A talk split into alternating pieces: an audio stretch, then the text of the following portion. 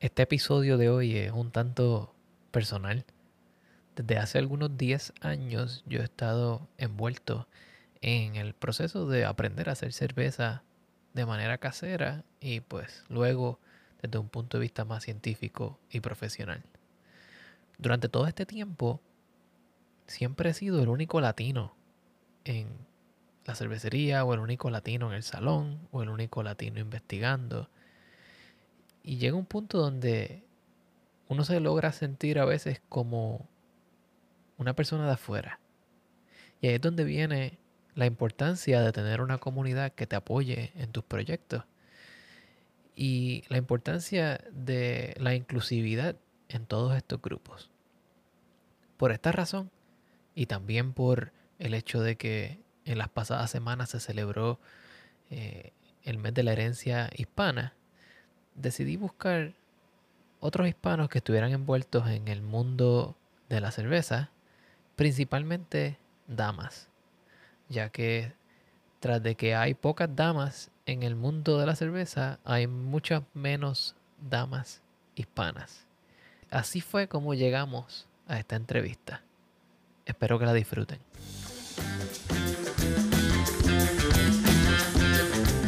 Bienvenidos a The Food Engineer Podcast, un podcast dedicado a la exploración de alimentos y bebidas fermentadas. Yo soy tu anfitrión, Cristian Mercado.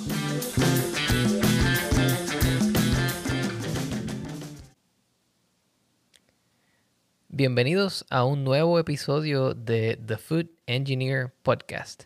En el día de hoy tengo una invitada muy especial en una fecha muy especial. Acabamos de terminar eh, el mes de la herencia hispana y como parte de eso decidí buscar hispanos en el mundo de la cerveza y me topé con Paloma. Paloma, eh, una persona bien interesante, con una historia bien interesante que estoy loco por escucharla. Pero ¿por qué no mejor dejar que ella se introduzca ella misma? Así que, hola Paloma, ¿cómo estás? Hola, ¿cómo estás? gracias por tenerme. mi nombre es Paloma Mejía. Yo soy cervecera. Yo trabajo en Motorworks uh, Brewing en Bradenton, en Florida, y soy peruana. Muy bien. ¿De qué parte de Perú eres? De Lima. De Lima, de la ciudad. Muy bien. ¿Y, y, cómo se da esta transición de, de venir de Perú a Estados Unidos y, y luego de eso, ¿cómo entras al mundo de la cerveza? yo me mudé a Estados Unidos cuando tenía 14 años, a Miami específicamente, con una parte de mi familia, otra parte de mi familia ya estaba aquí. y nos mudamos básicamente por la misma razón creo que todo el mundo se mudó a Estados Unidos, por el sueño americano. yo en, nos mudamos en la Florida, yo nos mudamos en Miami. Estuve en Miami por varios años antes de que me mudara a Tampa. Ahí hice el high school, ahí fue donde aprendí inglés. Y poco a poco me fui envolviendo más cuando ya terminé el high school en lo que es la cerveza artesanal, que era muy pequeña en Miami en ese tiempo. Eso fue hace 10 años. Ahora ha sido un poco menos, tal vez sí. entonces me comencé a envolver en eso. comencé eh, tenía muchos amigos en el área que trabajaban en la cerveza. Hasta que un día yo estaba trabajando en ese momento en marketing en una compañía en Miami. Eh, dejé marketing, estaba viendo qué, qué, más me gustaría hacer porque estaba un poquito cansada de marketing.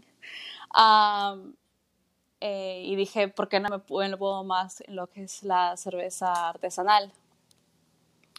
Justo había estado abriendo una cervecería en Miami que se llama Lincoln's Beard. Um, fui a aplicar como bartender. Antes de que abrieran el lugar, eh, parece que les caí muy bien al dueño y me contrataron inmediatamente. Eh, entonces ahí fue como comencé mi, mi pie en la industria, eh, trabajando baja de, bartender por un año. Hasta que dije, bueno, no hago en las mañanas porque bartender es solamente en las, en las tardes y en las noches. Le dije a la, al, cervecero en ese tiempo, César, si es que lo podía ayudar a hacer la cerveza en ese momento. Y me dijo, la verdad es que estoy buscando a alguien, entonces estás contratada. Entonces estaba haciendo los dos trabajos por, por como medio año. Estaba trabajando de bartender y ayudándolo. Hasta que dije, bueno, me gusta más eh, lo que es la producción y trabajar en la producción en vez de como de bartender. Eh, y después ya me moví a eso, a, trabajar en la producción en full time. Bien. Así que tuviste dos trabajos por mucho tiempo. Sí, es, es bien interesante trabajar los dos aspectos. te motiva bastante también en lo que es sudar todo el día haciendo cerveza y después en la noche ver que la gente eh, le gusta y tiene un buen tiempo tomando la cerveza y te comenta acerca de eso. Es, es nice. Y entonces, en ese proceso donde pues, eras como front of the house o, bueno, back of the house, pero eres bartender. Sí. Y empiezas a ver todo lo que conlleva hacer un producto fermentado ¿Te cambió la perspectiva del producto como tal y cómo tú se lo describías a la gente? Uh, sí, definitivamente. Bueno, yo siempre he amado la cerveza artesanal, pero es diferente cuando ya ah, pones tu sudor, por decir, ¿no? En, en el trabajo. Interesante. Y entonces, cuando, ¿verdad? No sé cómo es la escena de, la cerveza artesanal necesariamente donde tú estás, pero vi que trabajaste en algún punto en, Cigar City eh, y, he estado por esa área anteriormente, siendo un área donde hay bastantes latinos. ¿Eras uno de los pocos latinos en el mundo de la cerveza o había varios? Y además de eso, ¿habían muchas mujeres en el mundo de la cerveza? Ah, Miami es bien, la mayoría de gente son hispanos. Entonces, bastante de la gente que hacía cerveza ahí son, son hispanas. Uh, habían solo un par de mujeres en ese tiempo cuando yo estaba trabajando que trabajaban en lo que es el, en la parte de la producción. Ah, después cuando ya me mudé a Tampa, ya hay, es más, más americanos que hispanos. Entonces sí soy una de las pocas aquí. ¿Cuál es la experiencia que tiene una persona en un mundo donde, pues, por lo menos hay una red de apoyo latina, pero eh, quizás tus necesidades o las cosas que tú esperas de tu trabajo como fémina pueden ser un poco distintas quizás a las que una persona como yo tenga. Eh, ¿Cómo te manejaste en ese mundo? Um, hay ha habido algunos este, challenges eh, por ser eh, mujer en la parte de producción, ya que no hay muchas, hay, pero no hay muchas. cuando yo trabajé en Lincoln, yo era la única, uh, fue la primera y la única ahí. Eh, después en Cigar City, uh, sí habían mujeres cerveceras antes que yo, que yo comenzara, y después ya comenzaron a venir más. Em, hay algunas cosas que yo he tratado de empujar. Eh, de todas maneras, todas, yo creo que en la industria donde yo he trabajado hay muchos em, personas que te apoyan a que te sientas incluida en, el, en cómo hacer la cerveza, en, eh, te, ayudan si es que necesitas algunas preguntas o de todas maneras hay gente también que, que es un poquito más difícil de trabajar, pero la mayoría son, bueno, he tenido buena experiencia. Qué bueno. ¿Y cómo se da tu transición entonces de, me diste Lincoln's Beard a Cigar City? ¿Fue, fue una transición directa um, o, o fue algo inesperado? Bueno, yo me he querido como te digo, hace tiempo no había, ya hay muchas más cervecerías en Miami, pero cuando yo comencé recién estaban ah, abriendo. Entonces yo siempre me quería mudar a Tampa porque hay muchas, muchas cervecerías aquí, hay más, no sé, más de 100 en el área creo que es. Wow. Ah, entonces una de mis razones por querer mudarme fue la cerveza, porque hay más cervecerías. Ah, eso solo le digo a la gente que, que toma cerveza, porque si le digo a cualquier otra persona que me mude por cerveza no entiende. Te entiendo tanto. Um, entonces yo le había comentado a la gente de Lincolns que me estaba empezando a mudar a Tampa. Uh, yo tenía planeado mudarme en el verano porque, para que mi hijo empiece la escuela aquí en Tampa. Uh, y fue uno de los dueños que contactó a una persona de Cigar City y me recomendó como empleada para trabajar aquí, en, bueno, en Cigar City. Entonces fue hablando con, sí, sí, muy, tiene mucha buena suerte, muy buen apoyo. Um, entonces sí fue como conseguí el trabajo y le di mis tres semanas para poder mudarme y me mudé a Tampa sin tener casa todavía. Uh, sí, comencé el trabajo. Es el cambio de cervecería, el tamaño es bien, es bien grande porque Lincoln es de solo 7 barrels y tienen pocos tanques a comparación de Cigar City. Cigar City es 30 barrels y tienen no sé cuántos tanques, ¿no? Háblame ah. un poco de eso, cómo, ¿cuál es la diferencia de trabajar en un ambiente donde, pues, y, me corrige si estoy equivocado, ¿verdad? Pero en, en, una cervecería que tenga siete barriles con unos pocos tanques, quizás se hace mucha cerveza distinta y en una cervecería grande de 30 barriles se hace un volumen bien grande, las recetas quizás son más estrictas. ¿Cuál, cuál fue tu experiencia? he aprendido bastante en, en, los dos lugares, definitivamente. Um, cuando comencé en Cigar City me sentí un poco intimidada por el tamaño, pero de ahí te das cuenta que es básicamente lo mismo, pero es mucho más grande en cantidad. Um, pero sí, definitivamente eh, el volumen que se produce en, una cervecería tan grande es básicamente non-stop. ¿no? hacíamos la cerveza de domingo en la noche a sábado en la mañana. Era, Sí. wow. entonces, cuando tú estás continuamente produciendo, ¿verdad? E, y para los que nunca han hecho cerveza que estén escuchando este episodio, hacer cerveza toma, qué sé yo, 80, 90% del tiempo es limpieza. Sí. Y entonces me imagino que si estás haciendo cerveza seis días de la semana, estás constantemente en un ambiente húmedo, caliente, con ácidos y con básicos. O sea, eh, es un ambiente industrial un poco peligroso, ¿verdad? Sí, es verdad. Tienes que estar muy atento, especialmente aparte de los de los químicos que usamos de la, ah, del kettle, porque estamos hirviendo el wort, que es la cerveza, eh, la mayoría parte del tiempo que estamos ahí trabajando y hay que, que ser muy atento. Y sí, puede ser peligroso. Sí, puedes quemar. No es lo mismo quemarse con agua caliente que con mosto de cerveza caliente, que es básicamente caramelo. Sí, hay que tener mucho cuidado. ¿Y, ¿Y cómo entonces, después que terminas en Cigar City, vas entonces a Motorworks? Sí, ahora estoy en Motorworks, estoy haciendo cerveza ahí. ¿Cuánto tiempo llevas trabajando en Motorworks? Uh, poquito más de un mes, un mes y una semana creo que es. Oh, wow, esto, esto, fue reciente durante el mes de la herencia hispana, entonces. Sí.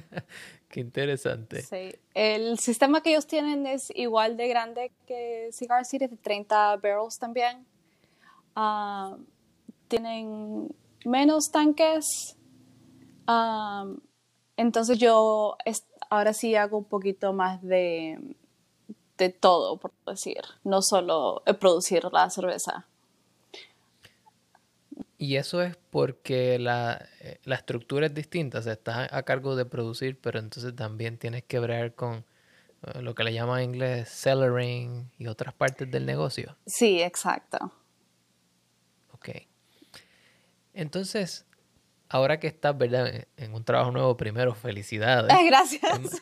Es más, voy a tomar esta oportunidad para abrir una cerveza y así brindamos por ti y por tu nuevo trabajo. Gracias. Eh, estoy abriendo aquí una, um, una Fest Beer, Mm. ya que estamos en el, en el mes del Oktoberfest, ¿verdad? Ujú. Y entonces por aquí viene mi próxima pregunta. Dime. Yo me, yo me enteré, ¿verdad?, de tu trabajo a través de Pink Boots Society. Sí. Y me doy cuenta que eres una líder también en Pink Boots Society. ¿Nos puedes hablar de la sociedad y el rol que tú juegas en, en ese grupo? Sí, ah, Pink Boots es conocido ah, en, en el mundo entero. Hay varios chapters, como le llamamos. Ah, en Estados Unidos también hay varios chapters que están divididos mayormente por estado. Yo estoy encargada, en el- yo soy co-leader del estado de, de la Florida. Lo que hacemos nosotros es ayudar incentivar a mujeres que o quieren entrar la industria o están en la industria y quieren aprender más acerca de o cómo hacer cerveza o cualquier eh, tema que sea incluido acerca de la, de la fermentación. Porque también hay ciders, hay um, otras, cualquier, cualquier cosa que se fermenta, nosotros estamos encargadas de tratar de incluir a las mujeres y ayudarlas y apoyarnos. Entonces Pink Boots Society no solamente trabaja con cerveza, trabaja entonces sidra, trabaja con vinos también. Yo creo que sí, Ok, sí. Yo soy más del envuelto de la cerveza, pero sí. claro. Eh, y entonces, ¿qué desde tu perspectiva, verdad? Me imagino que has tenido la perspectiva de ser un miembro, pero también de ser líder. Eh, ¿Qué le da Pink Boot Society ah, como apoyo a, las damas que estén en el mundo de la fermentación? Para aquellas que aún eh, no sean parte de. Um, lo que hace Pink Boots dan becas. Eso es una de las cosas más grandes que ellos, que nosotros hacemos. Eh, becas que te en varias partes de la industria. Hay algunos también becas a Alemania que te mandan a Alemania. Wow. Sí, es bien interesante.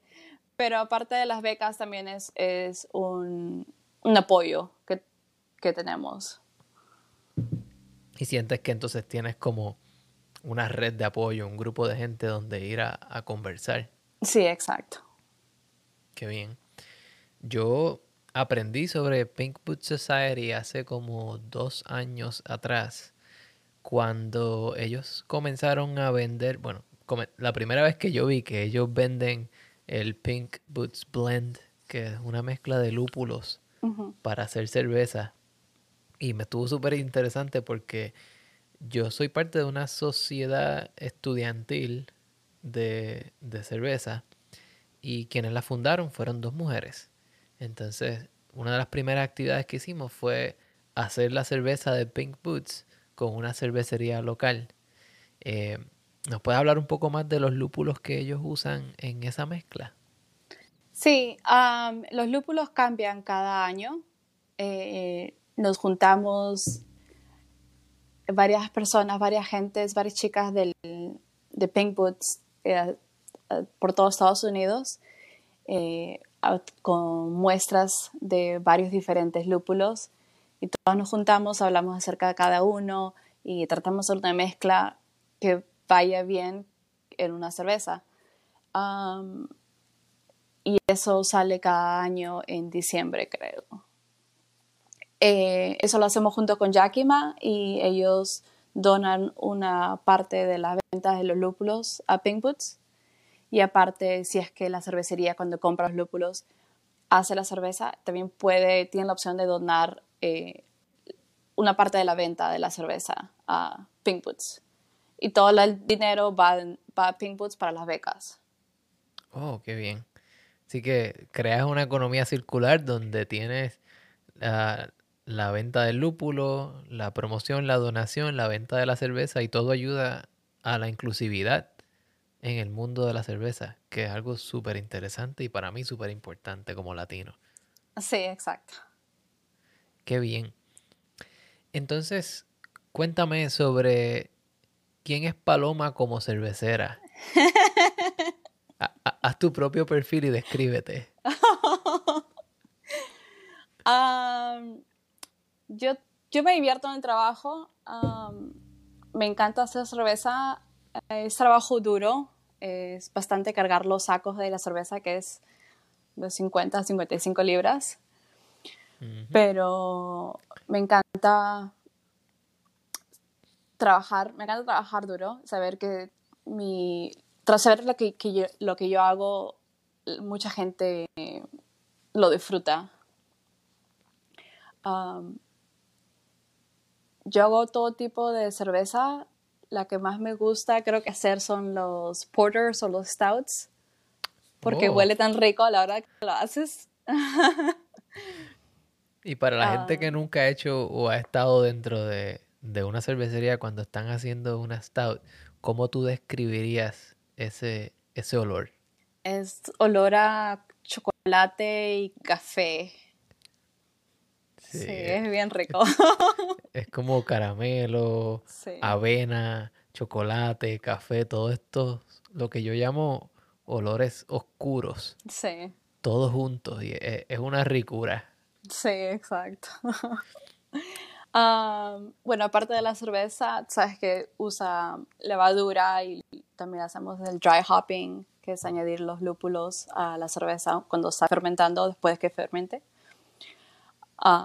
Y yo estoy obsesionada con la levadura y estoy tratando de aprender más acerca de eso. Es muy interesante todo lo que hace y todos los diferentes estilos y tipos de levadura que hay. ¿Cuáles son tus cepas de levaduras favoritas para las cervezas que normalmente haces? Ah, es diferente porque cada cervecería usa sus levaduras como que de casa que prefieren. Entonces, a mí me gusta, me gustan todas. qué bien. Yo prefiero las que son ales. Sí. Y cuando vas a formular una porter, eh, teniendo en cuenta que tiende a tener estos sabores como rostizados, caramelizados, que no necesariamente le quieres dar un foro muy brillante quizás a los lúpulos, solamente por su amargura. Eh, ¿Escoges un tipo de levadura que tome eso también en consideración? Eh, sí, exactamente. básicamente la levadura de casa que se usa en la mayoría de las cervezas, las que no son hazy, porque las hazy son levadura diferente para que se mantenga el turbio. Sí, la, la turbidez. Sí. Um, entonces, sí, se usa menos lúpulos en la hora de hacerlo y básicamente creo que la mayoría no usa lúpulos en dry hopping porque quieres quedarte con el sabor ese bien a chocolate. Hace poco estuve haciendo una receta de porter que hice por primera vez en, wow, 2012, así que hace nueve años atrás. Y, y la rehicimos como, con un grupo de gente. Y yo no sabía, ¿verdad? Porque lo, el estilo de cerveza que la gente prefiere cambia con el tiempo. Entonces, si tú me dices que tú comenzaste a hacer cerveza hace algunos 10 años atrás, me estimo que tú empezaste en el mundo cervecero con el tipo de cervezas que yo también comencé. Así que Porters, eh, West Coast IPA, eh, las cervezas bien extremas como las de Rogue y Dogfish Head, ese tipo de cervecería. ¿Tú encuentras que según pasa el tiempo tienes que ajustar las recetas como para ponerlas más a tono con lo que le gusta a los consumidores? Um, yo creo que todo el mundo cambia un poco eh, la forma de lo que quiere en la cerveza. De la misma receta que cambie, no usualmente, pero sí cambian algo, otras. Ahora con lo que es el hazy o los pastry sours o pastry stouts. Entonces, en ese, en ese modo se cambia. Tienes que adaptarte lo que la gente le guste más, lo que y lo que tú prefieras también, es depende de la cervecería. ¿no? Algunas cervecerías hacen por, ¿cómo se dice? Para hacer dinero, otras hacen porque le encanta la cerveza y hacen lo que ellos quieran. Ok. Ah, ¿Cuál es tu cerveza que más se vende? Es el Pulp IPA. Pulp IPA. Yes, Pulp Fiction. ¿Qué tiene? Oh, Pulp Fiction. Entonces, como la película. Sí. ¿Qué, ¿Y qué tiene esa cerveza? Descríbemela. Es un IPA con grapefruit. Oh, ok. Sí, le agrada el grapefruit una vez que ya esté fría la cerveza, una vez que ya termine de fermentar. Sí, recién estoy familiarizándome bien con las cervezas que tenemos. Ok. Sí, claro, llegas a un sitio nuevo, ellos tienen sus propias recetas, ¿verdad? Sí. Y, ¿Y cómo hace una persona, ¿verdad? En tu caso, una cervecera que va a una cervecería nueva, ¿cuál es el balance de yo tengo que hacer estas recetas de la casa y, y yo quiero hacer unas recetas nuevas o yo quiero innovar? ¿Cómo tú trabajas con, con ese proceso? es dependiendo de la cervecería que vayas. Ahora donde estoy me dijeron si es que yo quiero, tengo una receta que me gustaría probar y hacerla, que a ellos les encantaría. Tendría que solo pasarla por el head brewer. Ah, pero son bien abiertos a hacer otro tipo de cerveza acerca, aparte de las que ya ellos hacen. Ok. Entonces tiene, tiene esa flexibilidad. Sí. Qué bien. Entonces, otra cosa que te quería preguntar es, tú no solamente eres cervecera, eres madre, eres líder, sino que también eres empresaria. Oh, sí. Cuéntame un poco sobre eso.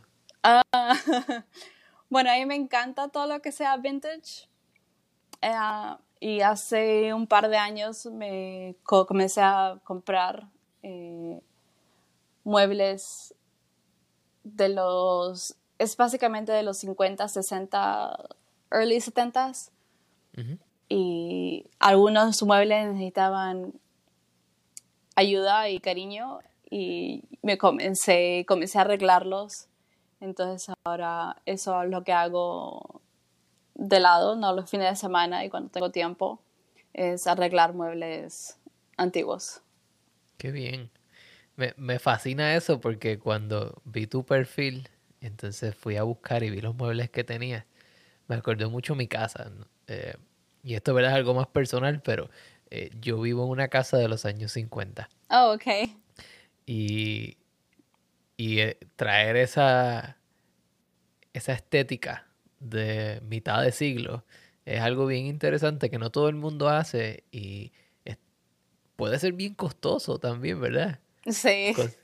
conseguir los muebles específicos que vayan con la época, que vayan con la propiedad, eh, es un mundo completamente aparte.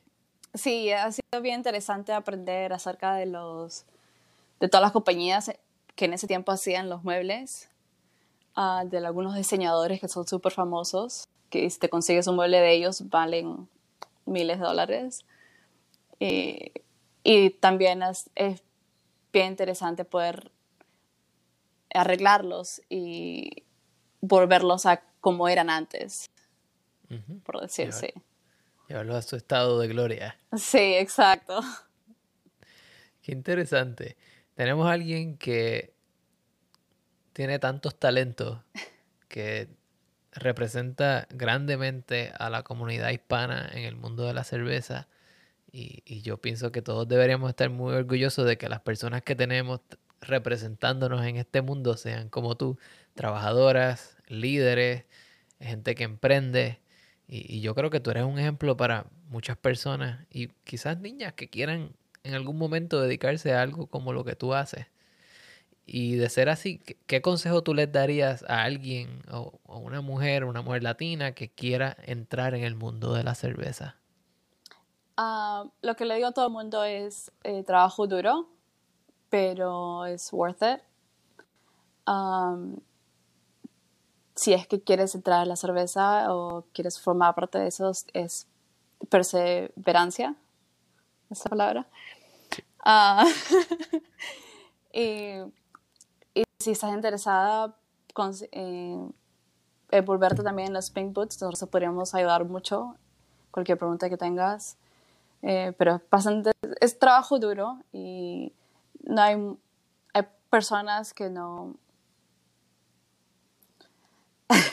que no están dispuestas quizás a trabajar físicamente, ¿verdad? No, es como, hay personas que no ayudan, por decir, a, a las mujeres que quieren entrar en la empresa. Oh, entonces, veo tu punto. Pero hay muchas personas que sí, entonces um, también es un poco de suerte encontrar a esas personas que sí te pueden ayudar eh, entrar y, aprender más y poder volverte más en la cerveza. Qué bien. Así que envolverse, tener una comunidad, tener gente que te apoye y ignorar a los que no ayudan. Exacto. Qué bien. Paloma, te agradezco mucho, mucho que hayas venido a mi podcast a, a darme tu perspectiva, ¿verdad? Porque ver el mundo de la cerveza desde tu punto de vista es para mí algo distinto, ¿verdad? Yo estoy en otra parte del país, con otro tipo de gente, quizás más en lo académico, menos en lo comercial.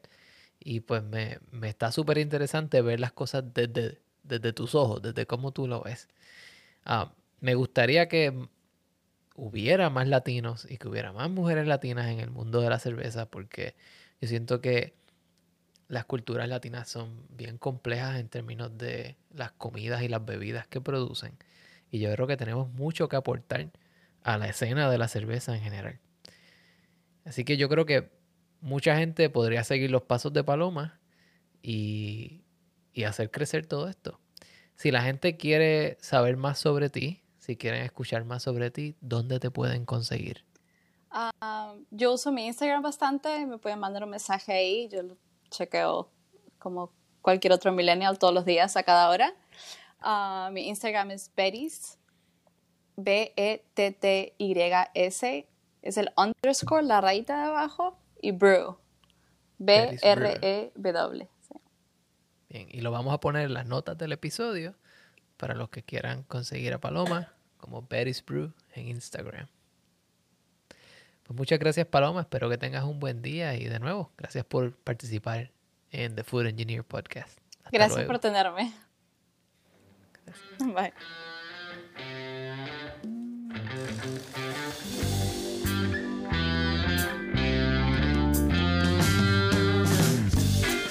El episodio de hoy fue producido y editado por este servidor, la música que están escuchando al momento es una producción del señor Pedro Lavezari. Para encontrar la música del señor Pedro Lavezari, pueden ir a Bandcamp siguiendo el link que está en las notas de este episodio.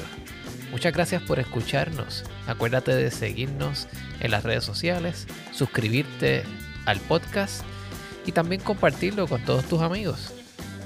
Si puedes, déjanos también un review o una reseña en Apple Podcast o en la plataforma de tu preferencia. Hasta luego.